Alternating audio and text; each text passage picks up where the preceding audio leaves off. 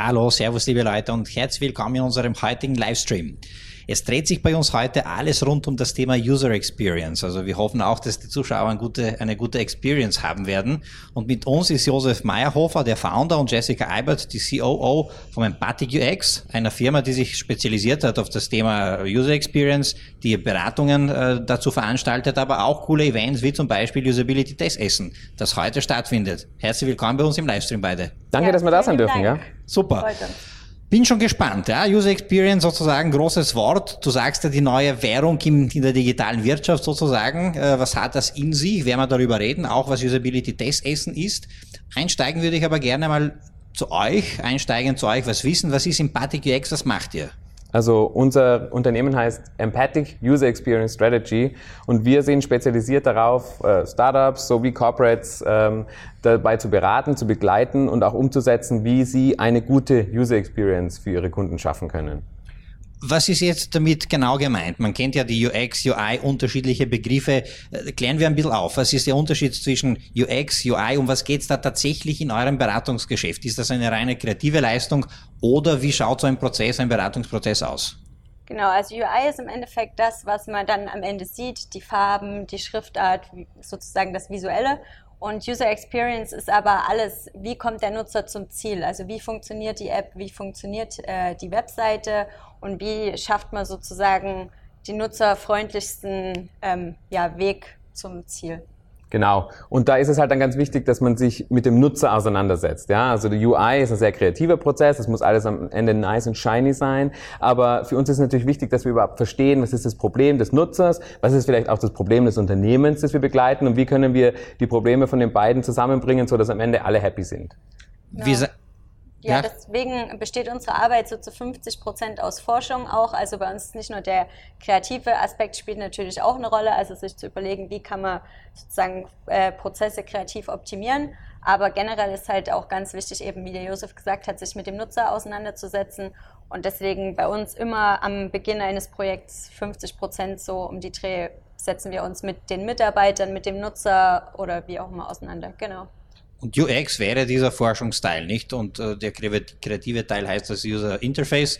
Ähm, das ist das, was im Designbereich dann schlussendlich passiert. Man vermischt das oft. Ne? Man sagt ja, das ist, äh, weil das Thema, das Wort Design auch oft bei UX vorkommt und man glaubt sozusagen, das ist alles ein, ein rein kreativer Prozess. Total, aber äh, man muss ja auch sagen, wir, mit Designen, wir gestalten, wir gestalten die Experience. Ja, also wenn wir jetzt äh, keine Ahnung uns Netflix anschauen, dann hat man bei Netflix ja nicht nur gestaltet, wie das, die Oberfläche aussieht, dass man einen Film anschaut, sondern auch der ganze Prozess. Wie melde ich mich an? Wie bezahle ich das?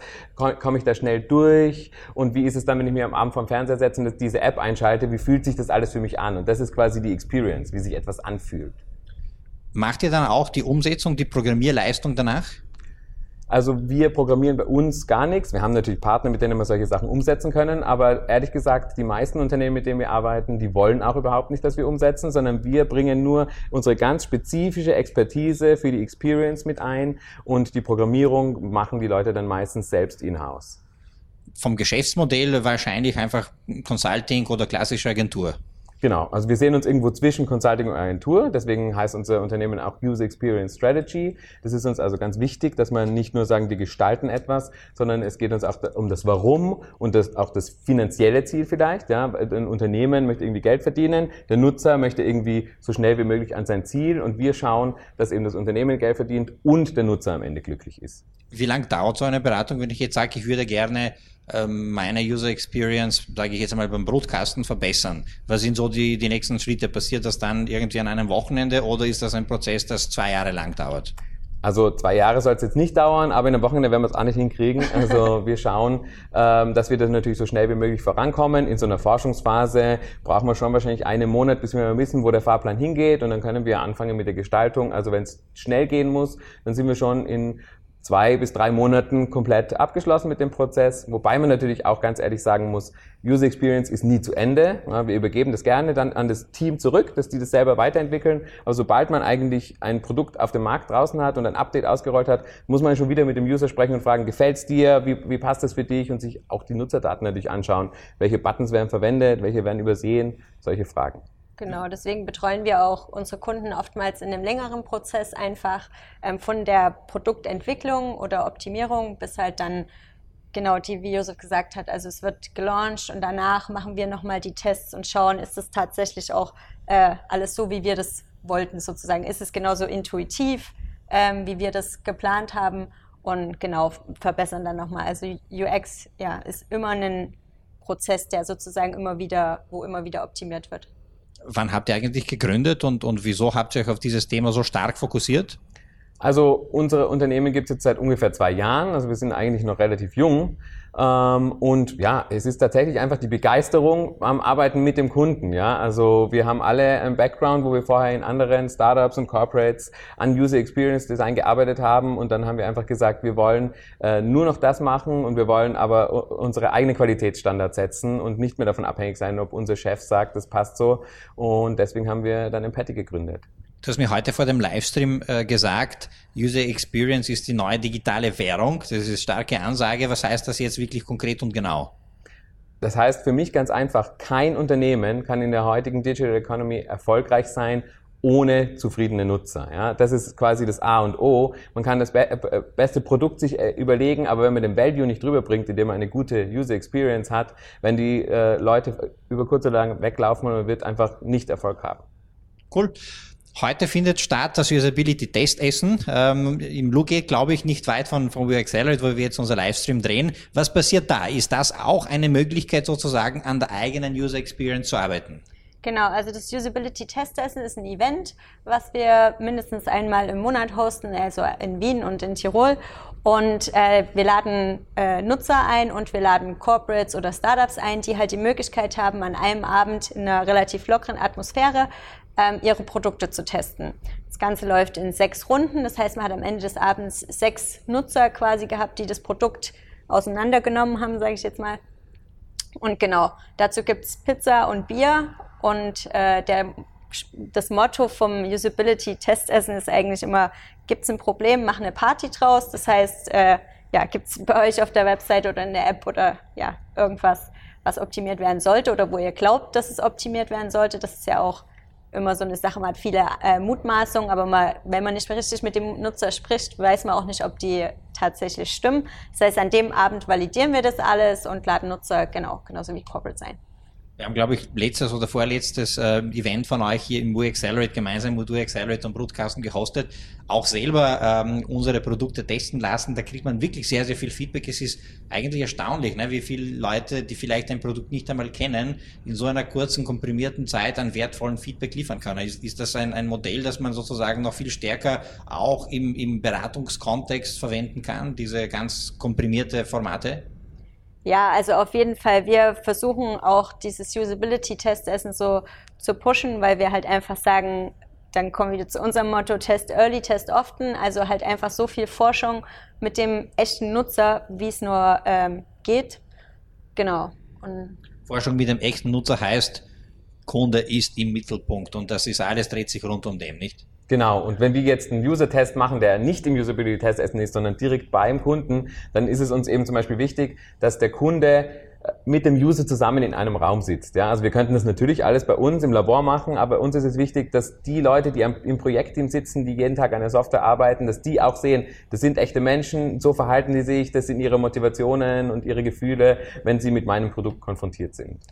Usability Test Essen kostet nicht sozusagen, es profitieren alle, der, der Host muss ein bisschen was organisieren und, und für genau. Pizza und, und Bier sorgen, aber sonst können alle gratis teilnehmen. Genau, also wir übernehmen die Organisation, also wir laden die Teststationen ein und die Testesser sozusagen und aber ansonsten ist das Ganze kostenlos und ja, da kann jeder sozusagen mal in dieses Usability Testing reinschnuppern Genau. Und genau. Dann also wir organisieren es in Wien und in Innsbruck vielleicht. Falls jemand äh, sich da jetzt schon anmelden möchte, könnt ihr reinschauen, was die nächsten Termine sind und einfach einen Platz kostenlos reservieren.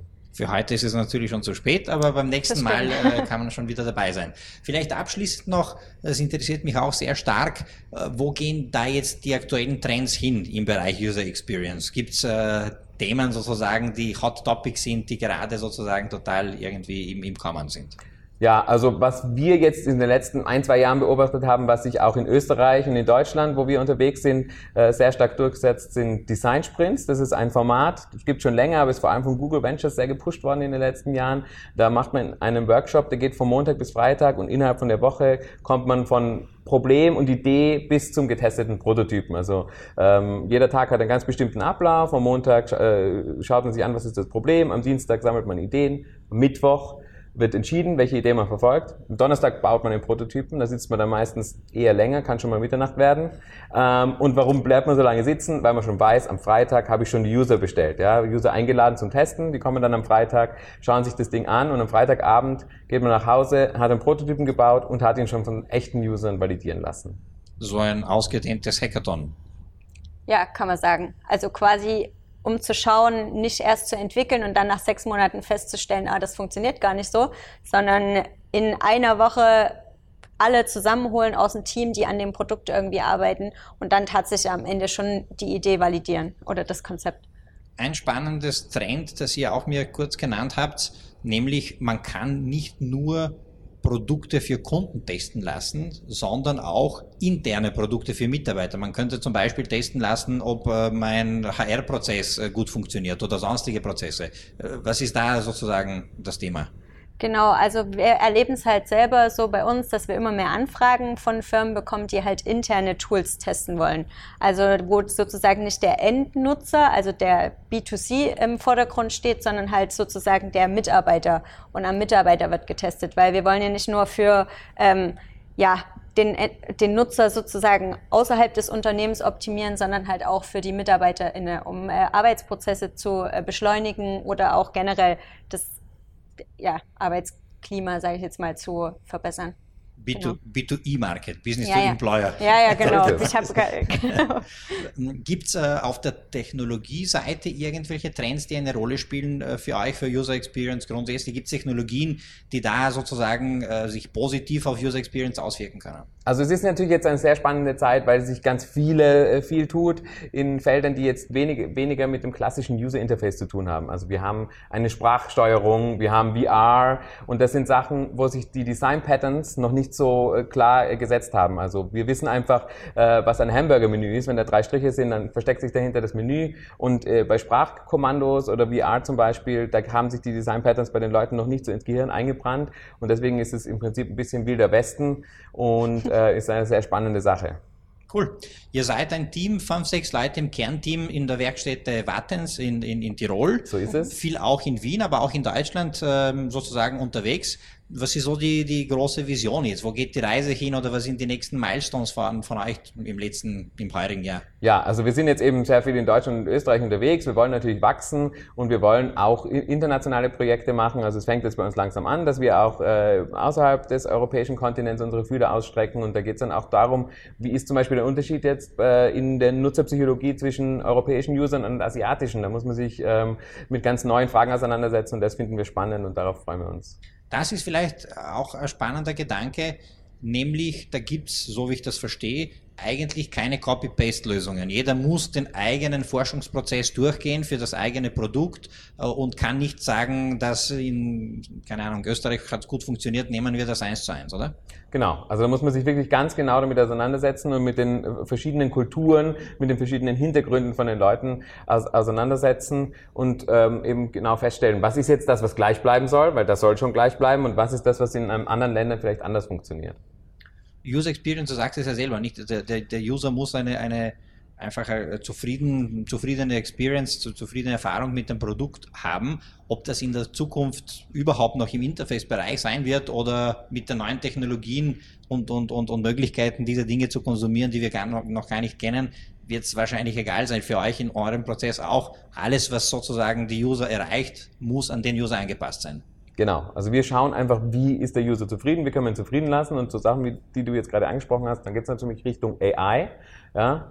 Ähm, ein super spannendes Thema. Wir sind auch Mitglied bei AI Austria und, ähm, und dann natürlich kann es da sein, dass die Interaktion durch AI mit dem Computer geringer wird, ja, weil der Computer eher weiß, was ich will, ohne mit mir zu interagieren. Aber es gibt immer noch eine Human-Computer Interaction und das ist unser Business und damit kennen wir uns aus. Genau. Und bei Zufriedenheit hört es eigentlich nicht auf, sondern wir versuchen eigentlich immer diesen Wow oder diesen Aha-Effekt äh, ja, zu schaffen. Das heißt, dass schon was passiert, was der Nutzer jetzt nicht unbedingt erwartet, aber dann sich darüber freut in dem Moment. Also das ist schon zum Beispiel jetzt was ganz Simples, automatisch gespeichert hat, ohne dass man noch auf einen extra Button klicken muss, der speichern sagt. Ja. Super. Vielen, vielen Dank. Ich glaube, ihr müsst langsam düsen, weil ja. Workshop wartet. Danke für eure Zeit vor dem Workshop. Es ist ein sehr, sehr spannendes Thema. Wie du selber sagst, die neue digitale Währung, starke, starke Ansage, aber es ist wirklich die Bedeutung ganz, ganz groß. Wir ko konnten, glaube ich, ein paar Begriffe aufklären, ein paar Ausblicke schaffen und vielen Dank für, für eure Zeit. Ja, vielen, vielen Dank, dass wir da sind. Einladung. Super. Danke euch fürs dabei sein und wir melden uns wieder morgen. Tschüss und bis morgen. Ciao.